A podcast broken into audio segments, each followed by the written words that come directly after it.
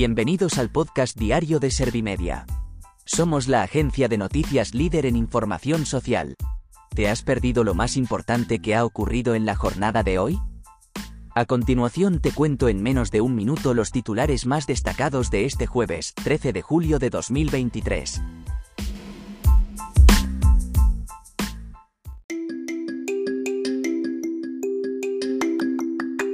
Sánchez asegura que España va a demostrar a Europa y al mundo que se puede parar a la ultraderecha. Feijó ve a Sánchez más débil que nunca y por eso solo le queda el argumento del miedo. Abascal exige todos los medios para correos y sus trabajadores ante las peticiones de voto por correo. La saharaui de Sumar reprocha a Sánchez someterse al chantaje de Marruecos a cambio de nada, Correos abrirá oficinas el sábado y el domingo para facilitar el voto por correo.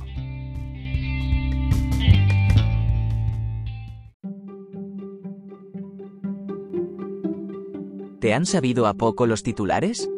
Pues ahora te resumo en un par de minutos los datos más importantes de estas noticias. Sánchez asegura que España va a demostrar a Europa y al mundo que se puede parar a la ultraderecha. El presidente del gobierno y candidato del PSOE a la reelección el próximo 23 de julio ha hecho estas declaraciones en el primer acto de partido que celebra esta campaña electoral fuera de Madrid, en Cantabria. Además, ha reivindicado el juego limpio, la esperanza, el optimismo y el que el país salga adelante el próximo 23J. Feijó ve a Sánchez más débil que nunca y por eso solo le queda el argumento del miedo. El líder del Partido Popular ha retado desde Burgos al presidente del gobierno a aceptar su propuesta de que gobierne el más votado en las elecciones generales el mismo día en el que el barómetro del CIS da vencedor al PSOE. Abascal exige todos los medios para correos y sus trabajadores ante las peticiones de voto por correo.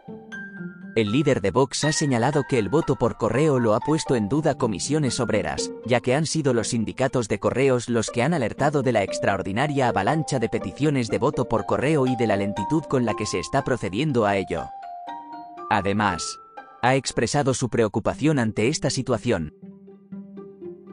La saharaui de Sumar reprocha a Sánchez someterse al chantaje de Marruecos a cambio de nada. La número 3 de la lista electoral de Sumar por Madrid a las elecciones generales, la activista saharaui Tesh Sidi, ha considerado en una entrevista en Servimedia que con Marruecos el gobierno de Pedro Sánchez ha llegado a un punto en que las relaciones ya son de chantaje, y, además de ignorar los derechos humanos, lo ha hecho sin obtener a cambio beneficios o ventajas de Rabat. Correos abrirá oficinas el sábado y el domingo para facilitar el voto por correo. En total, 1.966 oficinas de todo el país abrirán el fin de semana para facilitar que los ciudadanos puedan acudir a depositar su papeleta por correo.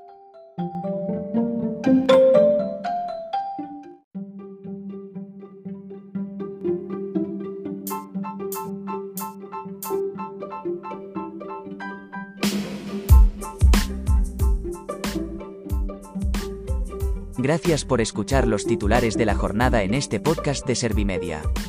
Como habrás notado, soy una inteligencia artificial que está aprendiendo a contar las noticias más relevantes de cada jornada.